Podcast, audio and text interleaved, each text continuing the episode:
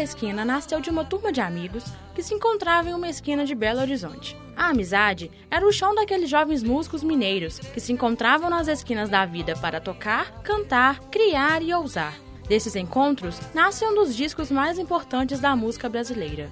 O Clube da Esquina, que comemora 40 anos e marca o encontro de Milton Nascimento com jovens compositores e letristas mineiros que adoravam MPB, mas também eram apaixonados pelos Beatles.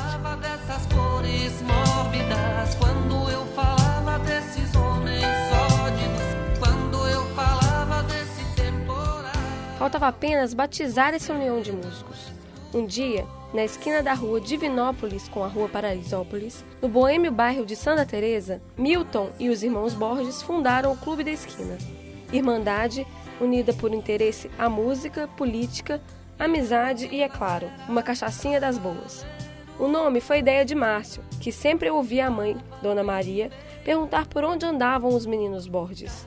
Ela dizia: Claro que estão lá na esquina, cantando e tocando violão. Em comum entre os integrantes, a origem da classe média, o grande interesse por assuntos culturais e políticos, a disposição de privilegiar os temas sociais em detrimento do amor às letras. Coisas que a gente se esquece de dizer, frases que o vento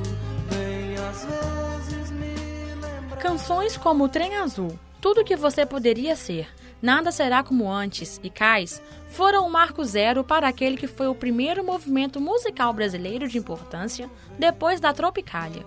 Num tempo de radicalização política, quem fazia MPB era considerado traidor se gostasse de rock. Milton já era um nome consagrado desde o sucesso de Travessia, mas gostava do rock melodioso dos Beatles.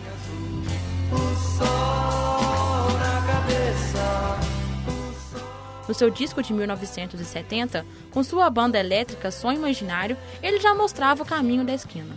Antes mesmo que se formalizasse o grupo, Milton e Loborges entraram em 1972 nos estúdios da M para gravar o primeiro clube da esquina. Com a capa que trazia apenas a foto de dois meninos, um preto e um branco, na beira de uma estrada em Nova Friburgo, o LP apresentou ao país a alquimia sonora gestada por aquele grupo de mineiros, ao qual se agregavam ainda o eletrista Ronaldo Bastos e o grupo Som Imaginário, de Wagner Tiso.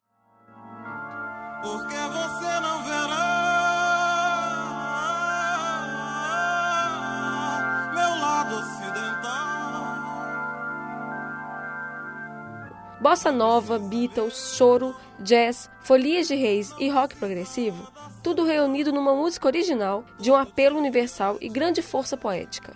Loborges tinha 17 anos quando fez para Lennon e McCartney e 19 anos quando gravou clássicos do Clube da Esquina como Nuvem Cigana, Tudo Que Você Podia Ser e Paisagem na Janela. Ele fez parte da família Borges e, junto com seus irmãos Marilton e Márcio, participou efetivamente para a criação e sucesso do grupo. O nome continua crescendo, abrangendo novas gerações e cada vez mais agregados. O músico Rodrigo Borges, por exemplo, é filho de Marilton, um dos integrantes do grupo.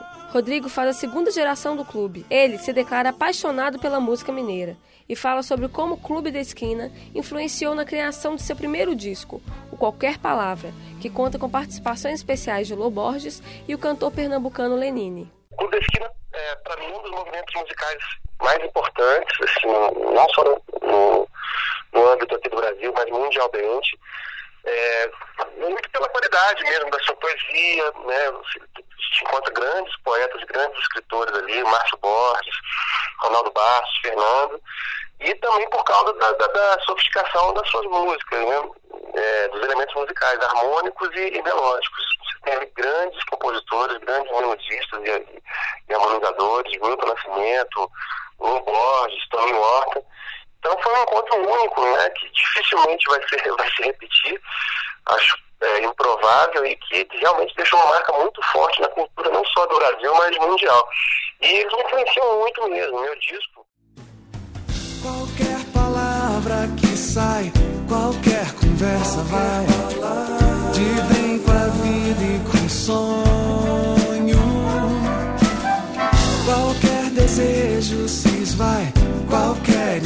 coração pro tempo que não vivemos.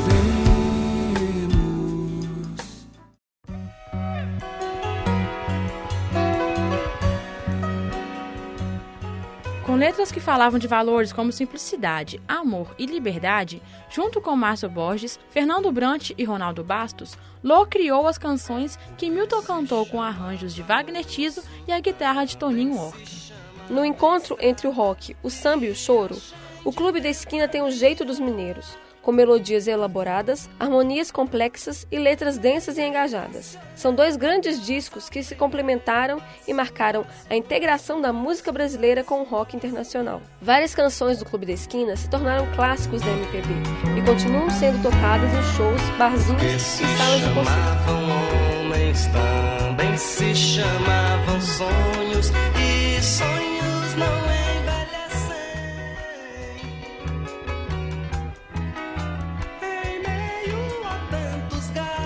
Milton Nascimento é uma estrela internacional e todos os integrantes do Clube da Esquina se tornaram grandes compositores e letristas, e o rock mineiro virou um gênero popular dentro da música brasileira.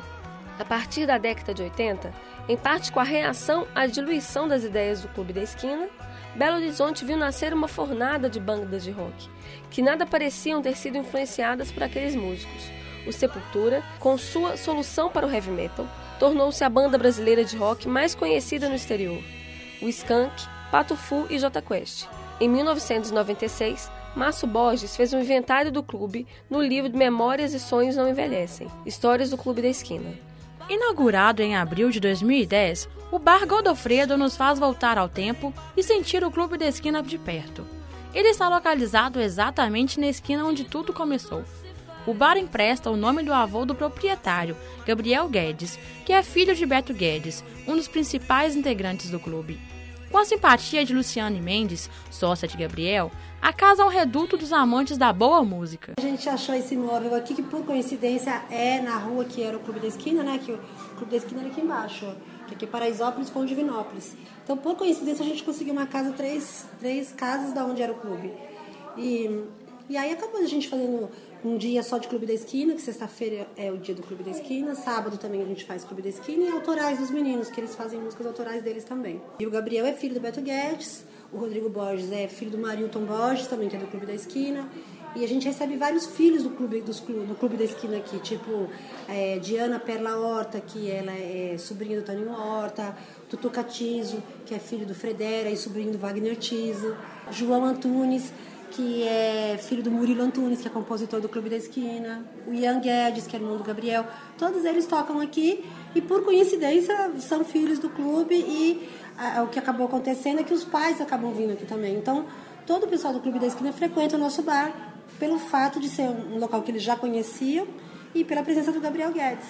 E todos eles frequentam aqui, o Marcinho Borges, o Lu Borges, Flávio Venturini, Milton Nascimento já veio três vezes aqui, por coincidência ele é padrinho do Gabriel e o Beto Guedes, Toninho Horta é o que mais frequenta, Toninho Horta é nosso padrinho. Então, nossa intenção é essa, fazer com que os músicos novos tenham contato com os músicos mais velhos e aprendam, fica uma troca musical, entendeu? O mais legal é isso.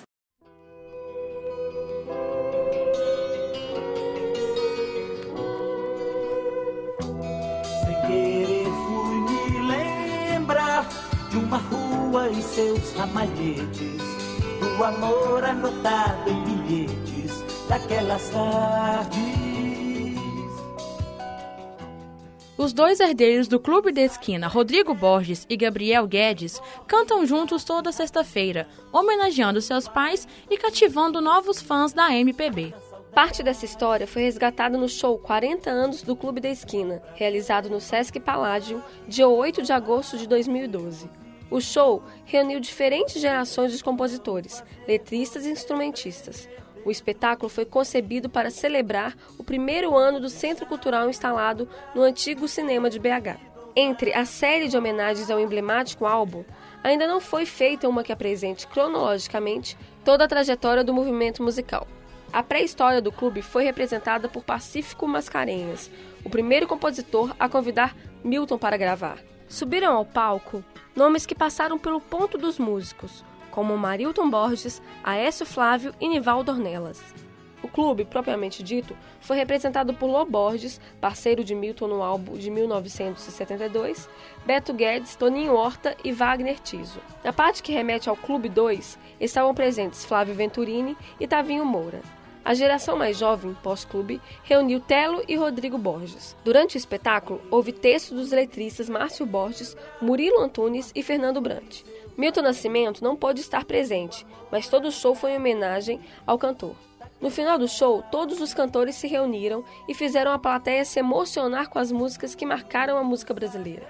Todas as gerações do saudoso Clube da Esquina, juntos em um só palco, relembrando os tempos de sucesso e mostrando que o clube ainda está vivo e ainda representa Minas Gerais. Muito prazer,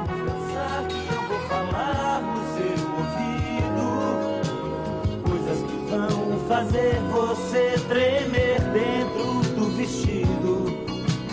Vamos deixar